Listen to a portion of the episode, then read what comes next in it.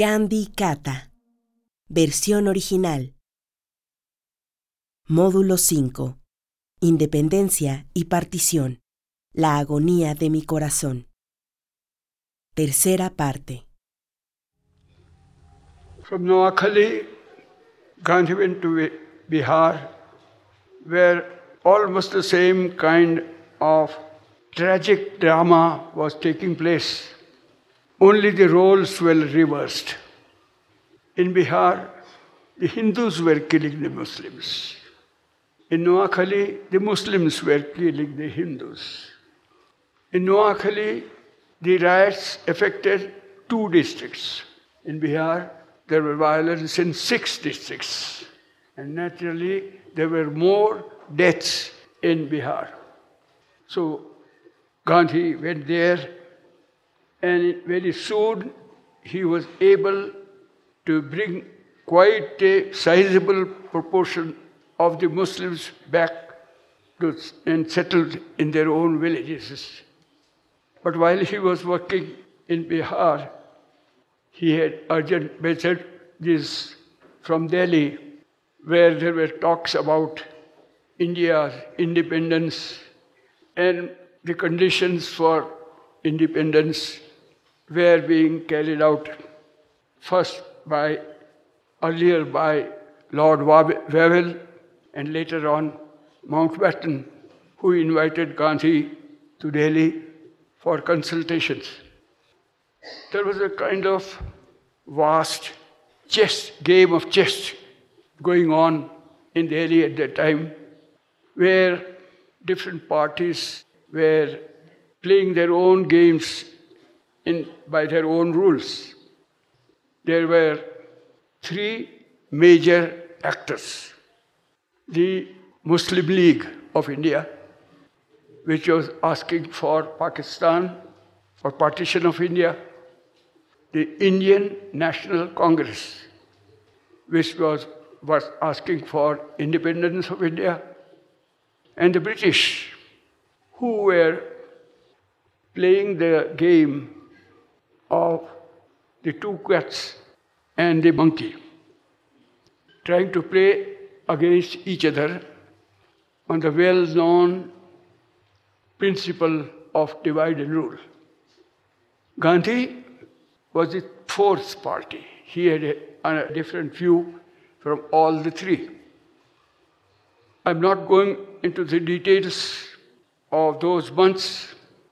Quite a lot of books have been written, and at present I am also writing one on the partition of India. But time prevents me from going into any details of that. I would only give you certain essential points of about their attitudes. It was clear the Muslim League was adamant about the demand for Pakistan by that time.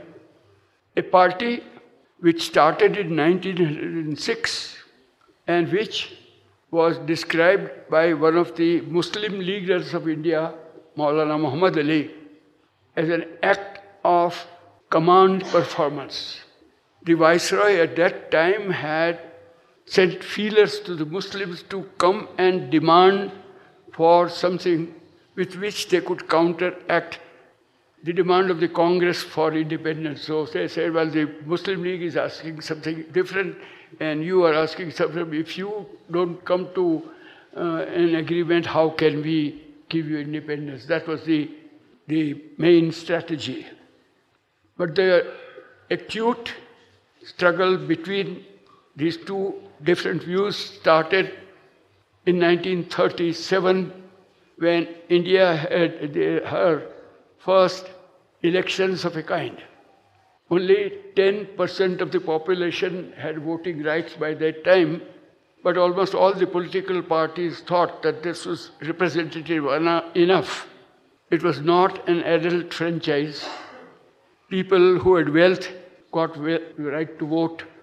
People who were educated beyond a certain limit had given rights to ordinary people who had no education or who had very little education had no right. Some who had some land would also have a vote, etc. This was the this was one turning point in the history of India when after the elections people found out there was so much support among the people for the demand of independence because the Indian National Congress won by a quite a large majority in eight out of the 11 states of India. In three states, they were in a very small minority. The other three states where the Congress had lost, and there were non Congress ministries in the beginning, in 37 up to a few years after that, none of these states had a Muslim League ministry because the Muslim candidates had won because of separate electorate for Muslims in all the states where the Muslims were in a minority. And where the Muslims were in a majority, they did, did not need a separate electorate, and they won it. Even in general elections, they can win it. But I will not take you into those details of politics. But there were places, especially in Uttar Pradesh, UP, where some of the electioneering was done almost jointly by the Congress and the League. They had almost a very similar manifesto, election manifesto. They had also decided that where there was only one Congress candidate and no League candidate, then the League would support the Congress. And vice versa, if there was only League candidate and no Congress candidate, the Congress would support. So there were, that kind of cooperation was there during the election campaign itself. So it was almost taken for granted, but uh, that if the Congress or Muslim League would win effectively, the other party might share. That was taken for granted, although there was nothing written, signed by each. In Uttar Pradesh, which was the largest state, which is still the largest state in India, in fact, it is perhaps the eighth largest country in the world. Only seven countries have more population than the state of Uttar Pradesh.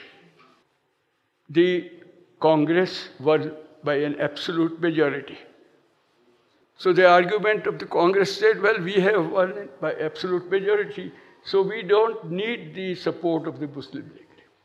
So the Muslim League's support was not considered, and the Muslim League were hoping that they would also share the power. Until it came to negotiations, and the Muslim League demanded two members in the ministry, which was, I think, about 15 or so people. And the Congress said, no, we can give only one. So it was a question of two or one. And it was refused. From that day began the political struggle between the Congress and the Muslim League. And the British government needed somebody who could oppose the Congress from within the country. So they found a good ally in the Muslim League.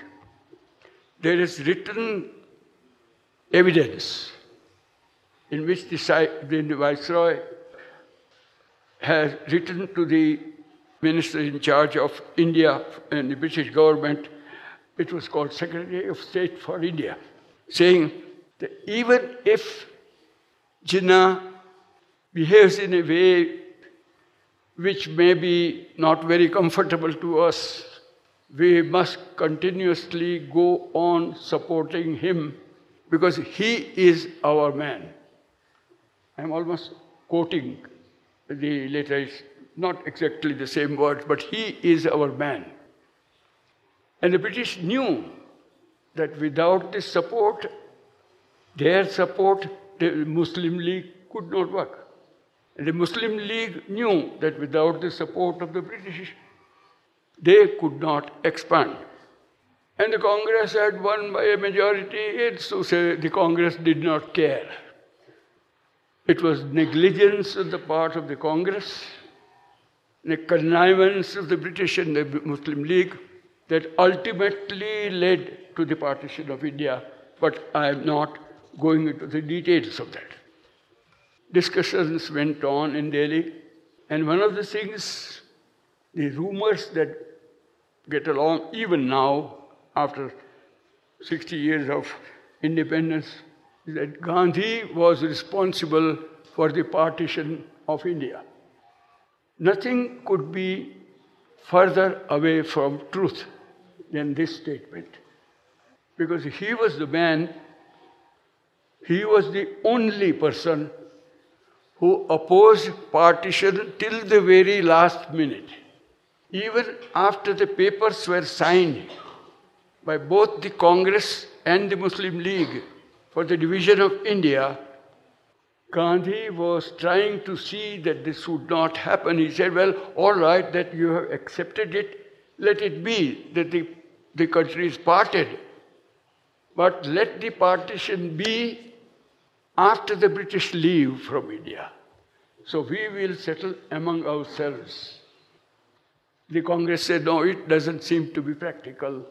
And so Muslim League's demand was that no partition, the decision and the action of partition should be done while the British were still ruling. There was a two nation theory, which actually first came into public uh, by a resolution of the Muslim League in 1940, which was called the Lahore Resolution, or in fact, by some newspapers, it was called the Pakistan Resolution, which was based on the theory of two nations. India, the country of India, consists of two nations Hindu nation and Muslim nation. But Muslim League was not the first party to use these words. In 1923, 17 years before this, a one famous Hindu leader, Savarkar, wrote a book on Hinduism.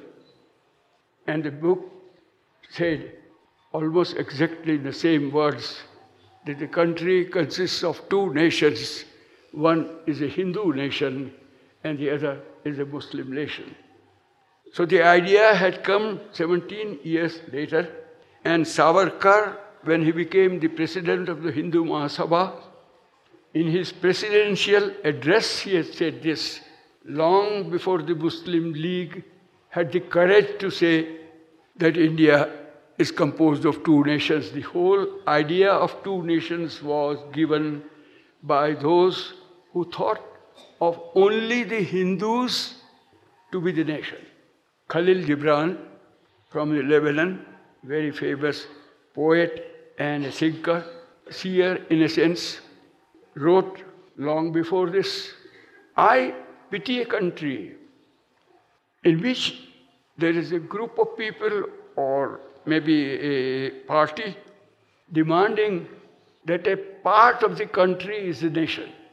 Hindus are the majority, overwhelming majority, but it is still not whole of India. So when you say Hindus are the nation, then you automatically eliminate the, other, eliminate the others. So that was the pitiable condition of the Hindu Mahasabha, which was very easily accepted and very shrewdly maneuvered by the Muslim League, who never defined what they meant by Pakistan until Pakistan was created. They went on defining further and further, further and further. Every time they talked about Pakistan, there was something more than what they had said the time before that. The Congress, which had worked for independence of India and unity of India, they also ultimately accepted the idea. Not quite ultimately, though. The idea was accepted a few months before independence. And there were so many reasons for that. There was this violence throughout North India, which they thought would perhaps end in civil war and it would do tremendous amount of harm to the country. That was one factor. Then there was the history, small history, or experiment of working together in Viceroy's Council, central government, working together with, with Muslim League in which what was described as interim government and the leaders of the Congress, especially Patel and Nehru, they thought it was impossible to work hand in hand with the Muslim League. That was also decided. So, better give them a chunk of the land and preserve the rest of the country was another feeling of the Muslims, of the Congress. But there was also the taste of power. The promise that was given by the British government, by the Parliament, British Parliament, was to vacate India by June 1948. And Mountbatten, after coming to India and having talks with them, came to the conclusion that they should vacate earlier than that. But he used it as an instrument of maneuvering, and so he bargained with the Congress. He gave independence 100 days earlier instead of end of June, August 15, 1947. So he said, well, if it, it is continues, that there will be more and more violence. And the experience was that there was quite an element of truth in that. The violence was spreading. But so the Congress. Then there was a question about partition of two states, Punjab and Bengal, which had Muslim majorities but very thin Muslim majorities. And there, Jinnah claimed that both Punjab and Bengal should be in Pakistan. And Congress said, well, if there is 48% Hindus in one state, how can they go to Pakistan? So ultimately, the suggestion came that Punjab and Bengal also be divided according to the various religious groups. Gandhi opposed that. Gandhi said, if you once agree upon this principle that Punjab and Bengal should be uh, divided according to the religious groups, then you accept the principle of division of India into India and Pakistan without the asking of it.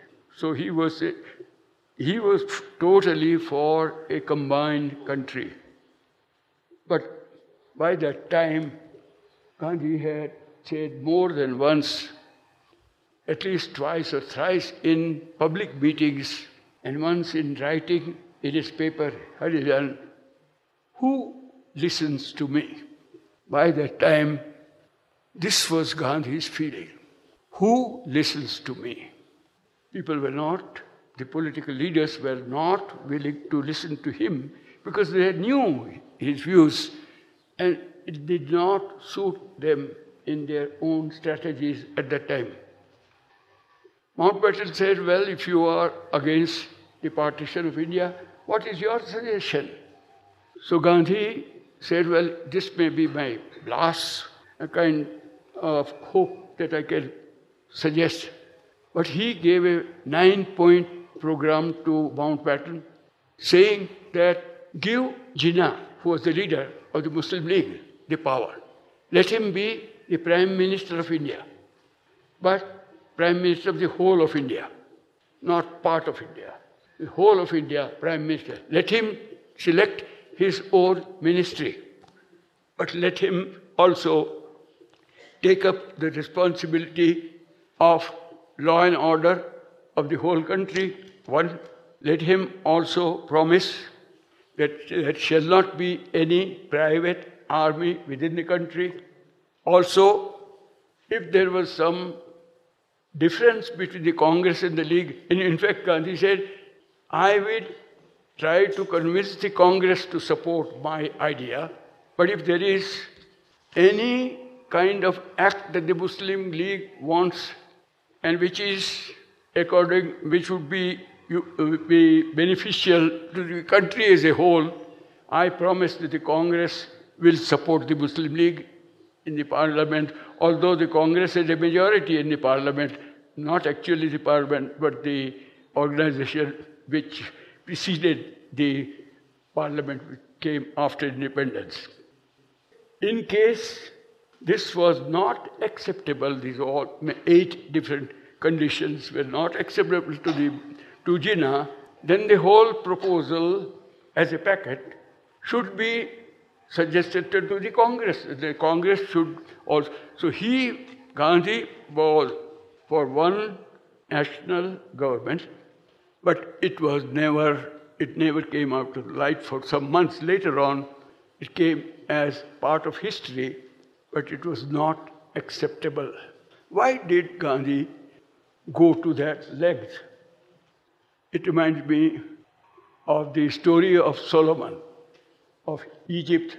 It is said, it's a story, maybe a cooked up story, but it is a good lesson. The two women came to the king, Solomon, with a quarrel. It was a quarrel for a young child.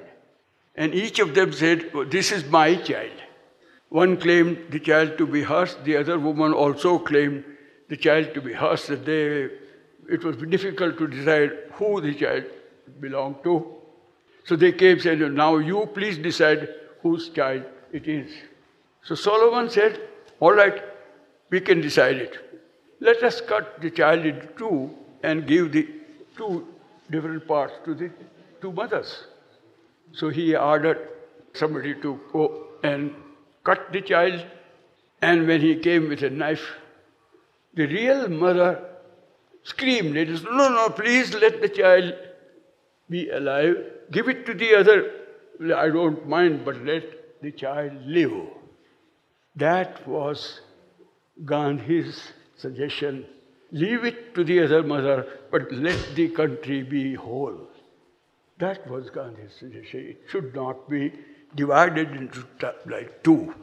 But it was not suitable to any of these three parties because the British were already planning to have, especially the northwestern part, under the control of a party which had grown up under the shadow of the British government.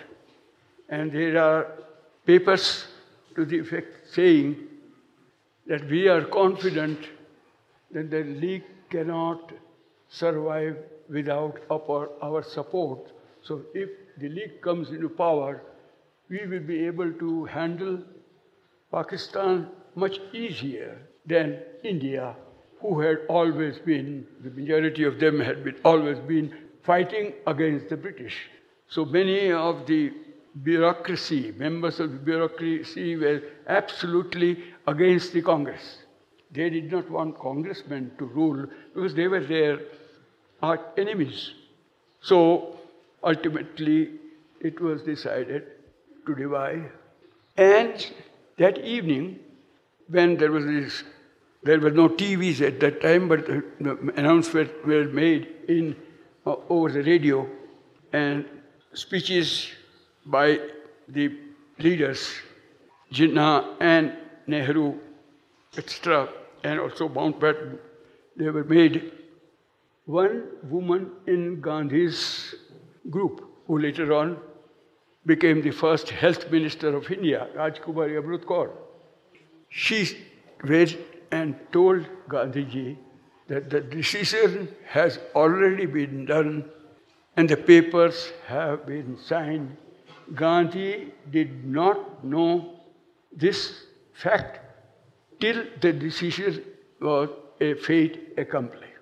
Gandhi said, I suspected some such thing, but I now know it only after you tell me that they have already announced it. That was the tragic situation political situation where all that Gandhi had to say is, Who listens to me? That's all that he could say. There were many details which could be seen, but Gandhi as a leader, Gandhi as a human being, suffered particularly about what was going on in India. Gandhi was as sad about Delhi as he was sad about Karachi. Karachi became the capital of Pakistan for some months. Later on, it shifted to Islamabad. But if there were riots in Karachi, Gandhi would be equally sad. If there were riots in Delhi, so Gandhi, the decision was done by, taken by somebody, some others. They had their own reasons to make the decision. So Gandhi said, Well, it is a fate accomplished, but I shall not mentally accept Pakistan. I shall consider the country as a whole. And so he said he was planning to go to Karachi on the 8th and 9th of February 1948, 10 days after his death. And Muhammad Ali Jinnah had invited him to come to Karachi and also promised to work with him for Hindu Muslim unity. That did not happen because fundamentalism came in the way and cut short Gandhi's life by 10 days. Because after 10 days, he would have gone there, tried to establish something which would have its own repercussions in India. In fact, by that time, he had already done two great things in the service of peace. His walk in Noakhali was his first, what he called yagya, or act of sacrifice, to fast unto death for peace in Calcutta, three, fast unto death for peace in Delhi. But still, first history did not wait for him, and his feeling was that as, if there is it was something like a body which, if, you, if, that body has pain in one part of the body, it's not only that part that suffers, it's the whole body that suffers the pain. And if there was violence in one part, and the violence was terrible, something of which India had not seen before, the transfer of population was historic it was the greatest evacuation in history in any other country. 40 million people crossing the border one way or the other. 400,000 people killed.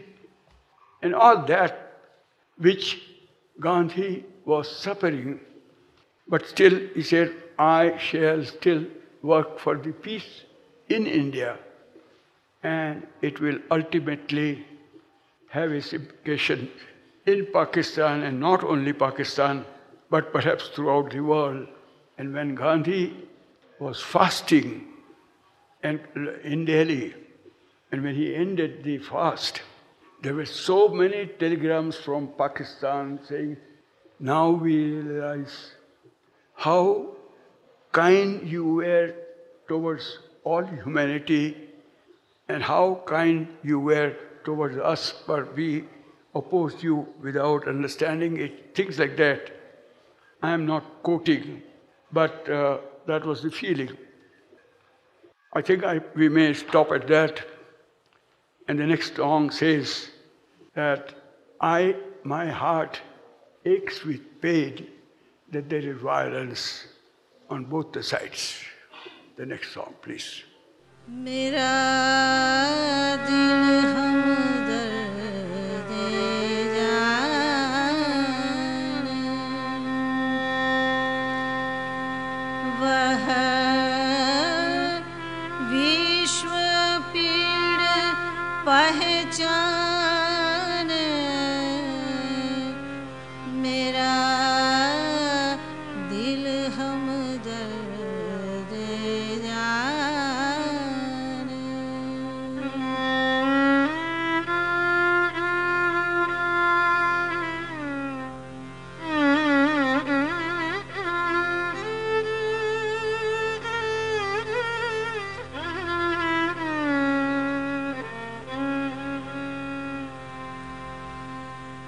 एक धागे से जुड़ा जगत है। एक चेतना द्वार। एक हिला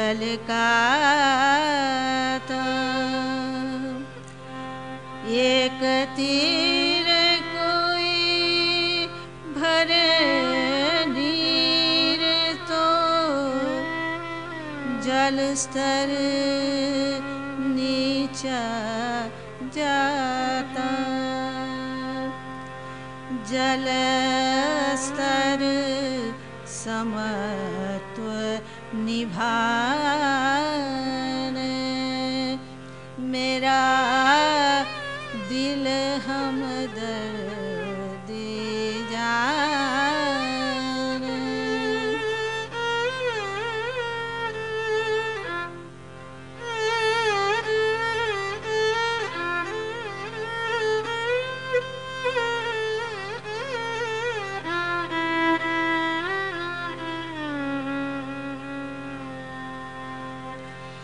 जग के पाप से मेरा कले जा गहरी घात अनुभवता।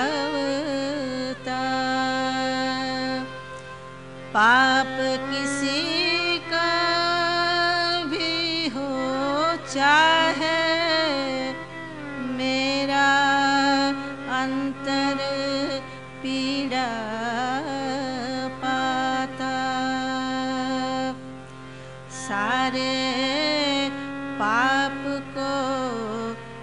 Kuna